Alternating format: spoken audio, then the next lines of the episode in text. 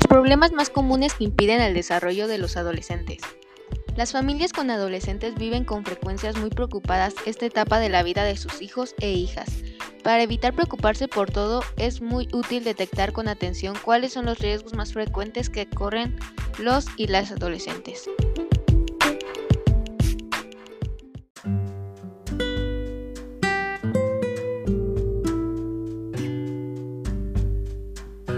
Hay que ser consciente de que la mayoría no van a tener esos problemas, pero si evaluamos con antelación dónde pueden aparecer los problemas, estaremos más preparados y preparadas para afrontarlos si es que llegan a darse. Conocer los problemas más frecuentes de la adolescencia puede servir a las familias para desactivarlos. Algunos de estos problemas son problemas en la escuela, problemas en las relaciones familiares, trastornos de alimentación, bullying, consumo de sustancias, depresión, embarazos no deseados, entre otros.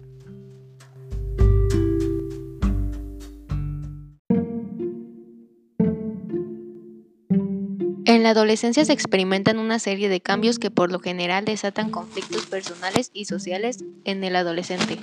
Los problemas del adolescente están libres de generalizaciones debido a la posibilidad de que un joven, dependiendo de las características de su entorno, su época o condiciones personales, desarrolle dificultades propias e independientes a, a los de la mayoría de las personas que se encuentran en esta etapa.